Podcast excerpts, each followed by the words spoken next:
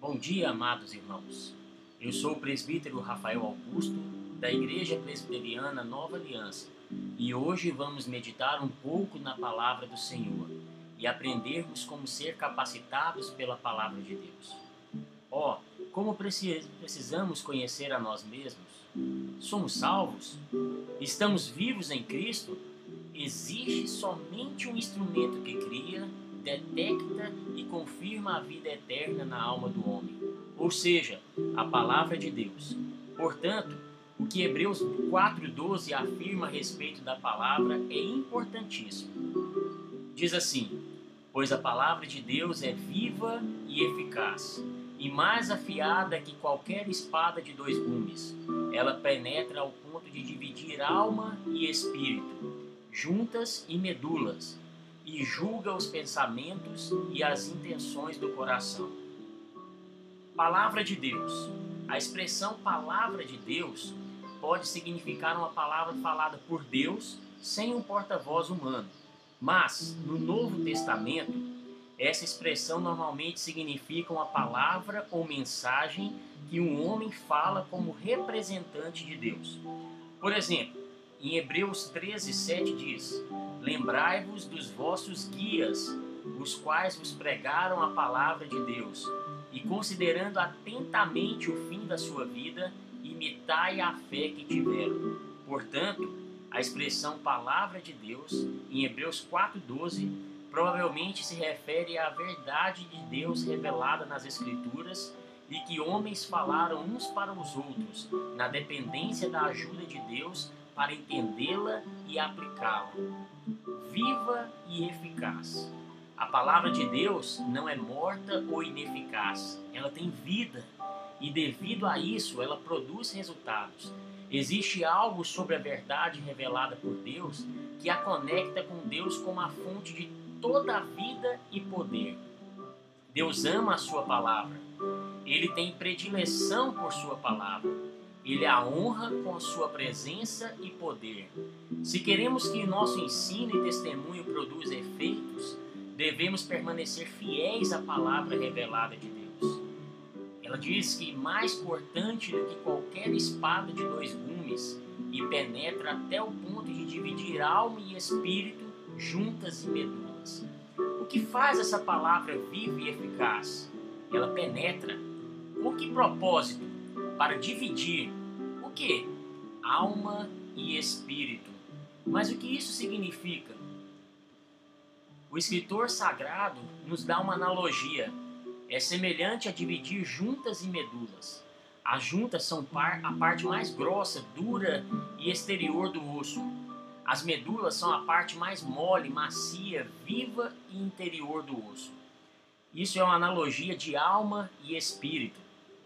A palavra de Deus é como uma espada bastante afiada, capaz de cortar diretamente da parte exterior, dura e grossa do osso, até a sua parte interior, macia e viva Algumas espadas menos afiadas podem atingir um osso, resvalar e não penetrar.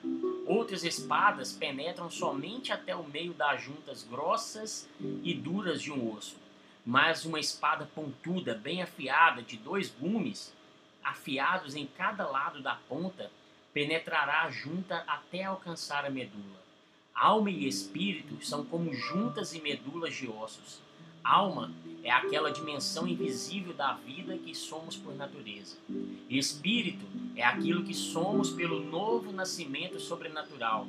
Jesus disse: O que é nascido da carne é carne, e o que é nascido do espírito é espírito. Está lá em João 3:6. Sem o poder vivificador, criador, regenerador do espírito de Deus em nós, somos apenas um homem natural e não um homem espiritual. 1 Coríntios 2, 14 e 15 fala sobre isso. Por conseguinte, o Espírito é aquela dimensão invisível de nossa vida que somos por meio da obra regeneradora do Espírito Santo. Qual o principal ensino da afirmativa de que a palavra de Deus penetra até o ponto de dividir alma e espírito? O principal ensino dessa afirmativa é que a palavra de Deus revela o nosso verdadeiro eu. Somos espirituais ou naturais? Somos nascidos de Deus e estamos espiritualmente vivos? Ou enganamos a nós mesmos e ainda estamos espiritualmente mortos? Os pensamentos e propósitos de nosso coração são espirituais ou apenas naturais? Somente a palavra de Deus pode discernir os pensamentos e propósitos do coração, como afirma Hebreus 4:12. Falando em termos práticos, quando lemos ou ouvimos a palavra de Deus, sentimos que ela penetra em nós mesmos. O efeito desse penetrar é revelar se há espírito ou não. Existe medula e vida em nossos ossos? Ou somos apenas um esqueleto sem medula viva? Existe espírito ou somente alma? A palavra de Deus penetra fundo o suficiente para mostrar-nos a verdade de nossos pensamentos e motivos e o nosso próprio eu. Renda-se a essa palavra de Deus, a Bíblia. Use-a para conhecer a si mesmo e confirmar sua própria vida espiritual. Se existe vida, haverá amor, gozo e um coração obediente à palavra. Dedique-se a essa palavra, de modo que suas palavras se tornem a palavra de Deus para outros e revelem a condição espiritual em que eles estão. Então, sobre a ferida causada pela palavra, derrame o bálsamo da palavra. Oremos. Senhor, louvado seja o teu santo nome. Louvado seja a tua palavra que é viva e eficaz. Que a tua graça e a tua misericórdia nos alcance a cada dia. Que possamos aprender a amar e a praticar a tua palavra, pois ela é a verdade e nos dará entendimento para que possamos viver a tua boa, perfeita e agradável vontade para as nossas vidas. Perdoe nossos pecados e que possamos levar a tua palavra para aqueles que necessitam da tua cura, da tua paz, do teu amor, da tua salvação. Em nome de Jesus. Amém. Que o Senhor abençoe o seu dia, amado. Até a próxima devocional.